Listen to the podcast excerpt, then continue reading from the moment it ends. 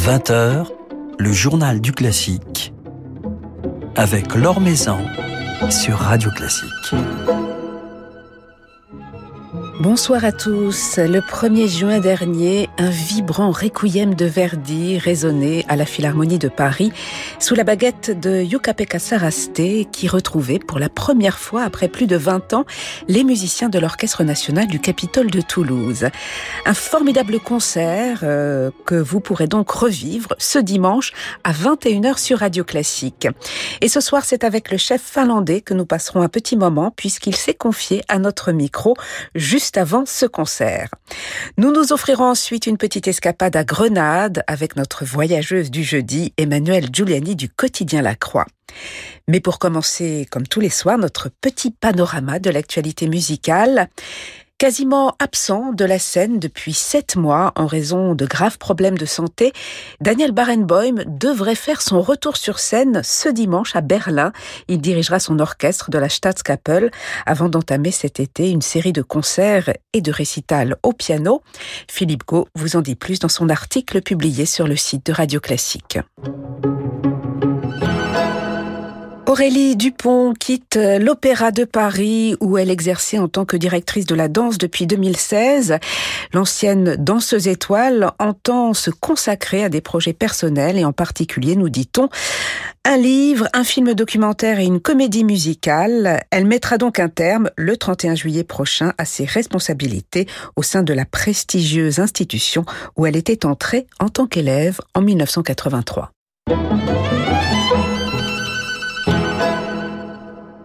Coup d'envoi samedi de la nouvelle édition, la 37e du festival Chopin dans le cadre idyllique de l'orangerie de Bagatelle. Une programmation construite bien entendu autour de l'œuvre de Frédéric Chopin et qui, cette année, convie également en invité d'honneur le compositeur Beethoven. De jeunes pianistes s'y produiront, s'y dévoileront dans le cadre notamment ce dimanche d'une journée spéciale et gratuite. Se succéderont ensuite David Lively, Emmanuel Bertrand, Claire-Marie François Dumont, Jean-Philippe Collard, Céline Mazari ou encore François-Frédéric Guy. Des concerts aux chandelles et cela jusqu'au 14 juillet. Direction Arles, le Matibert au sud d'Arles où se tiendra la semaine prochaine, mercredi, jeudi et vendredi, un mini-festival, les domaines de la musique, donné en hommage à Eva Koutaz. Eva Koutaz qui nous a quittés l'année dernière et qui fut pendant 40 ans la directrice artistique d'Harmonia Mundi. Alors quelques artistes emblématiques du label s'y produiront pendant trois jours, Alain Planès, le trio Wanderer, et puis le jeune violoniste Théotime Langlois de Swart en duo avec William Christie au dans un programme qui reprend en partie celui du magnifique album que ces deux musiciens nous ont offert cette saison chez Harmonia Mundi, nous révélant notamment les sonates de Jean-Baptiste Senaillé.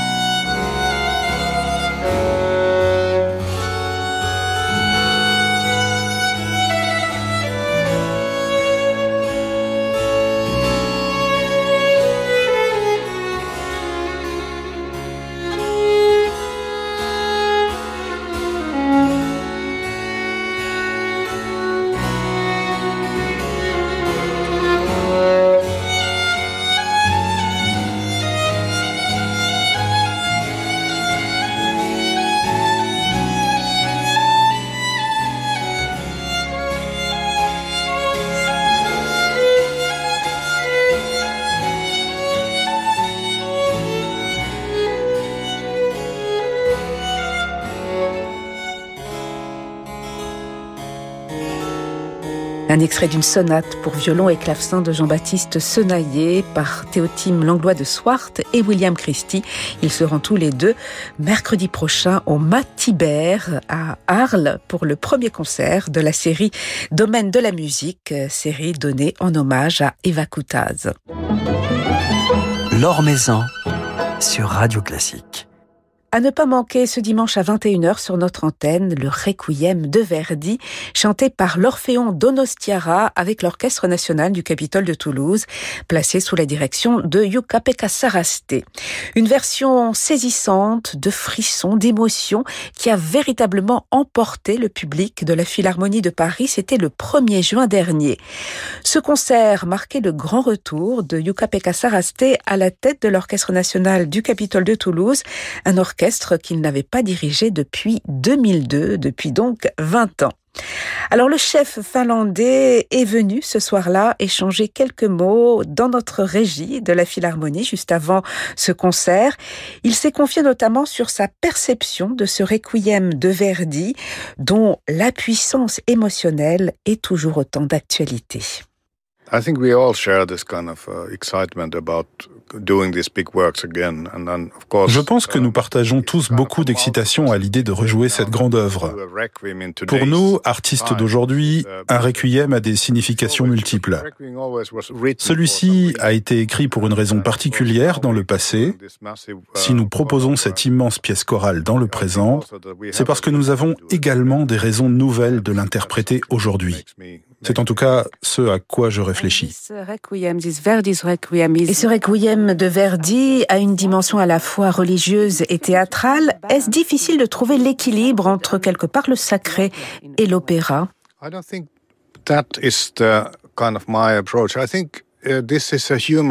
Ce n'est pas vraiment l'approche que j'ai choisie.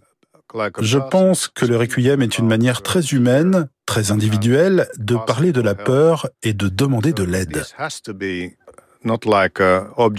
Rien de tout cela n'est objectif.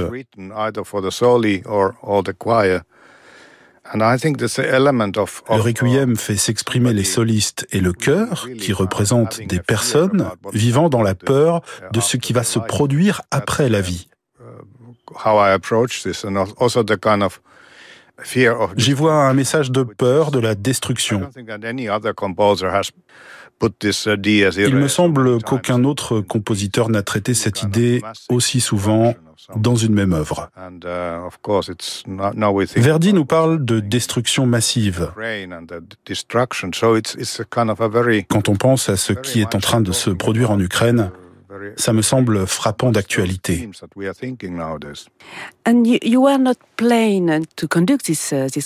Alors, vous n'étiez pas censé, Yuka Pekka Saraste, diriger ce requiem à l'origine, mais vous avez été appelé après le départ de Tugan Sokiev, euh, qui se trouve, comme bien des musiciens russes, dans une position délicate actuellement. Avec la pandémie et maintenant la guerre en Ukraine, la vie musicale est toujours aussi perturbée, toujours aussi fragile. Yeah, I think it Uh, oui, je crois que chaque proposition musicale revêt aujourd'hui une signification supplémentaire. La peur est présente dans le public. Quand les portes des salles de spectacle se sont ouvertes à la fin de la pandémie, le public était encore effrayé. Peu à peu, graduellement, les gens ont osé revenir.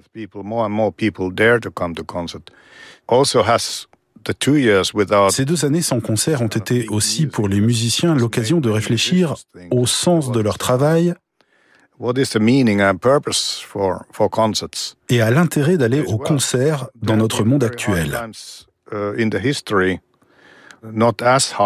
Il y a eu des moments difficiles dans notre histoire, peut-être pas aussi difficiles qu'aujourd'hui, mais à chaque fois, les gens pouvaient compter sur le concert pour vivre une expérience collective.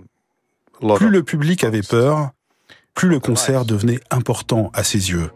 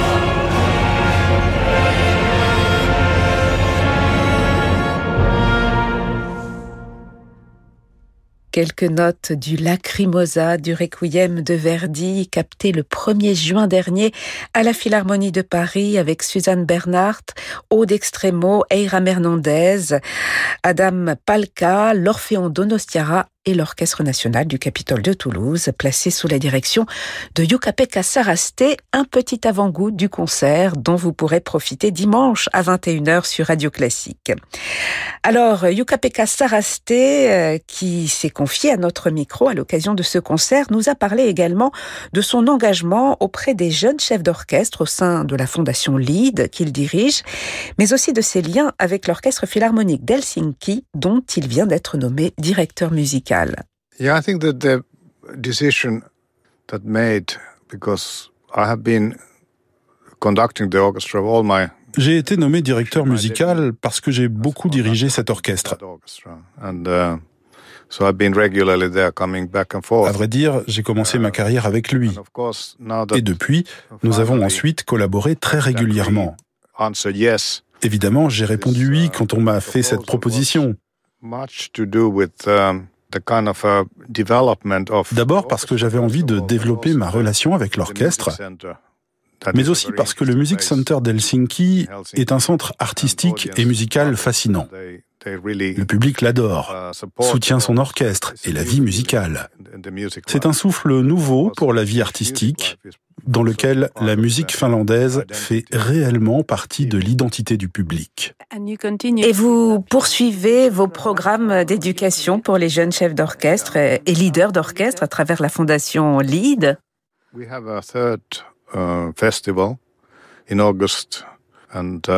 Oui, notre troisième festival se tiendra en août prochain et j'ai déjà reçu quelques 120 candidatures que je dois regarder pour sélectionner les participants.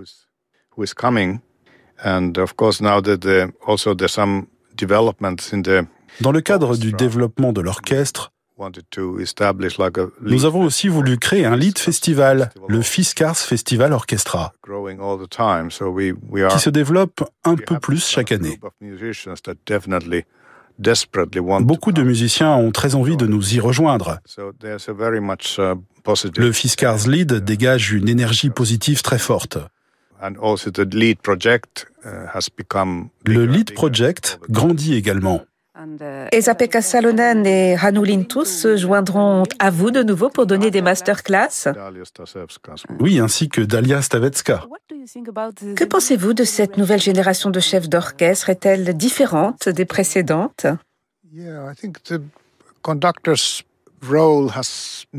Oui, je crois que le rôle du chef d'orchestre a changé, pas d'un point de vue musical, mais dans l'approche, dans le leadership.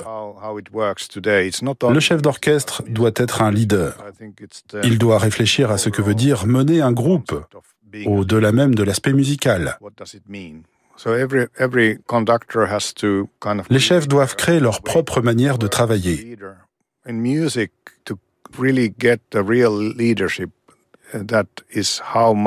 Pour être un vrai leader dans le monde musical, il faut que le message musical que vous essayez de communiquer ait du sens. Vous ne pouvez pas vous attribuer le rôle de meneur s'il n'y a pas cette substance derrière, c'est évident.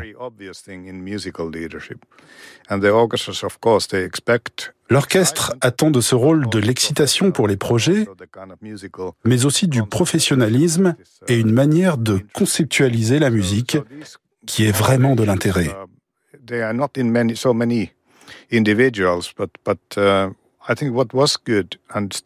Cette combinaison de qualité est difficile à trouver, mais je pense que les Finlandais ont bien compris comment choisir leurs candidats. Pour suivre des cours de direction en Finlande, il faut être avant tout un musicien très intéressant. C'est la base de tout. Jorma Panula a toujours été très exigeant là-dessus. J'ai pu constater à quel point cela a été essentiel dans mon parcours, comme celui de Klaus, Anu ou Osmovanska. Cette prise de conscience que nous sommes avant tout des musiciens. Et on découvre presque chaque année de nouveaux chefs finlandais plus que prometteurs comme Klaus Mekele ou aujourd'hui Tarmo Peltokoski. Comment expliquez-vous, Jukka-Pekka Saraste, que ces chefs commencent si jeunes avec de si grands orchestres? I think the kind of the atmosphere in the Finnish uh, kind of how we see our colleagues and how we see conductors is a kind of a healthy. En Finlande, nous avons une manière assez saine de regarder et juger nos collègues, nos chefs d'orchestre. The psychology of of of conducting it's it's that if you see something that you really Nous partons de l'idée que si vous voyez quelque chose que vous appréciez, it seems to be very easy to alors il peut vous sembler facile de faire pareil, de vous approprier cette énergie, cette excitation. So it's a phenomena that if there's a culture of conducting, Cette culture de la direction d'orchestre explique le nombre grandissant de jeunes chefs. Alors nous sommes très heureux de vous retrouver, Jukka-Pekka Saraste, avec l'orchestre du théâtre du Capitole de Toulouse. Vous avez d'autres projets ensuite? Well,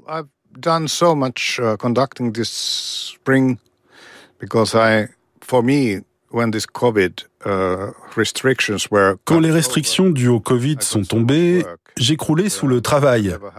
Je n'en avais jamais eu autant. Ce printemps a été vraiment très chargé.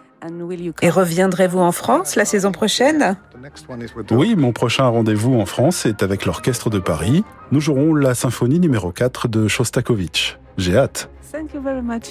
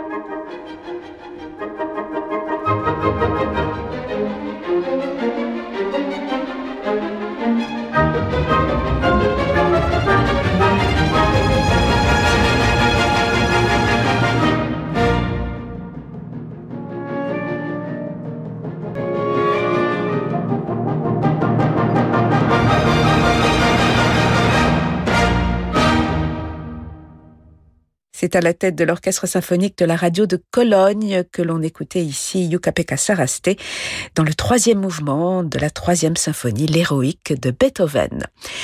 Yuka-Pekka Sarasté dans le Requiem de Verdi avec l'Orphéon Donostiara et l'Orchestre national du Capitole de Toulouse. C'est donc dimanche soir à 21h sur Radio Classique. Le coup de cœur de la Croix avec Emmanuel Giuliani. Bonsoir Emmanuel. Bonsoir Laure. Alors cette semaine, c'est à Grenade que vous nous emmenez. Exactement. Je ne sais pas si c'est la chaleur écrasante qui sévit en France et qui nous fait penser aux nuits d'Espagne, elles aussi marquées par des températures élevées dues à la météo, mais aussi à l'intensité, à la beauté de la musique. Et donc ce festival de Grenade, c'est une expérience à vivre depuis quelques jours, depuis le 13 juin très exactement, et jusqu'au 10 juillet, euh, dans ce joyau de l'Andalousie qu'est la ville de Grenade d'une beauté incomparable et notamment dans cette Alhambra qui est le témoignage lui aussi incomparable comme la grande mosquée de Cordoue. Ça fait partie des, des monuments euh, qui témoignent de la présence euh, mort en Espagne. La manifestation donc allie musique et danse et trouve sa source dans une histoire qui est déjà ancienne. En effet, dès le début des années 1880, le palais de Charles Quint, au sein de ce vaste ensemble de l'Alhambra, fut le cadre de concerts symphoniques. Et puis, il y a exactement 100 ans, en 1922, un concours de chant se sur la place des Citernes, là aussi dans l'Alhambra. Et ce, concours, qui était donc dans cet écrin de nature et d'architecture, a fait la réputation de Grenade au point de vue musical, puisqu'il a été un événement qui, lors de sa création, a attiré du public. Parmi ce public, on pouvait compter des personnalités comme le poète Garcia Lorca ou Manuel de Falla. Donc, cent ans plus tard, le festival se déploie toujours à l'Alhambra et dans différents lieux de la ville, donc dans le palais de Charles Quint, qui reste, comme à ses origines, principalement le cadre des concerts symphoniques, dans les jardins extraordinaires du Généralif, qui sont le, le lieu féerique de spectacles en plein air, bien sûr, et particulièrement ouvert à la danse, mais aussi dans la cour des Aragnanes, de l'Alhambra toujours, pour des formes plus intimes, des récitals instrumentaux ou vocaux, et puis sans oublier les églises et d'autres lieux de patrimoine de la ville pour une programmation classique, mais aussi de musique du monde et de flamenco en particulier.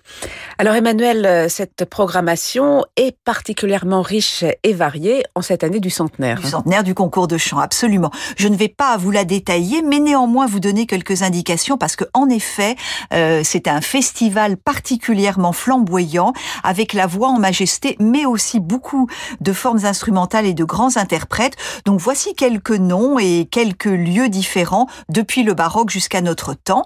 Alors l'orchestre baroque de Séville qui dans un programme Bach, mais on passe aussi à Chopin avec Ivo Pogorelic, le Quartetto Casals d'Ambrams et Mendelssohn, Handel et son merveilleux oratorio Le triomphe du temps et de la désillusion sous la baguette de Fabio Biondi avec notamment les voix de Vivica Geno et Sonia Prina, mais aussi un récital de Grégory Sokolov, on retourne au piano, Jean-Guyen Keras, puis Isabelle Fauss qui associeront l'un et l'autre lors de récitals Bach et Courtag, et puis aussi la merveilleuse Véronique Jans dans les nuits d'été Nuit d'été, euh, un programme absolument idéal et adapté à ce festival de Grenade et à l'été qui avance euh, comme ça sous les étoiles. Et c'est d'ailleurs avec Véronique Jean, c'est la première des nuits d'été, la Villanelle qui nous invite à aller gambader en forêt, cueillir des fraises des bois, que nous allons nous quitter.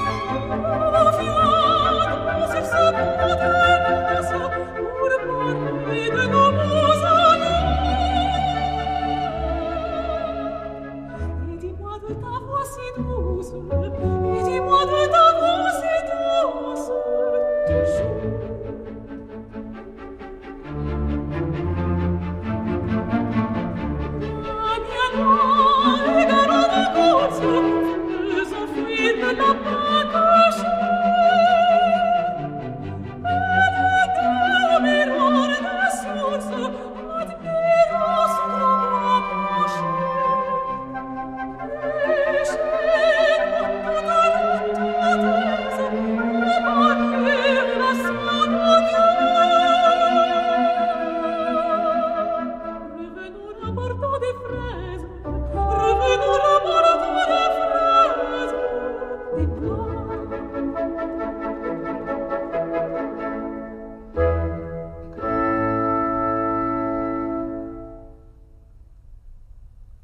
La villanelle des nuits d'été d'Hector Berlioz, chantée par Véronique Jans avec euh, l'orchestre de l'Opéra de Lyon, dirigé par Louis Langret. Merci beaucoup Emmanuel pour ce voyage à Grenade et à la semaine prochaine. Merci Laure, à la semaine prochaine. Merci à Laetitia Montanari pour la réalisation de ce journal du classique. Euh, demain, nous serons en compagnie de Gérard Cosset et d'Edgar Moreau qui nous parleront entre autres du Périgord Noir, le festival du Périgord Noir, où ils reviendront cet été, festival qui fête ses 40 ans. Mais tout de suite, je vous comme tous les soirs avec Francis Drezel. Très belle soirée en musique à l'écoute de Radio Classique.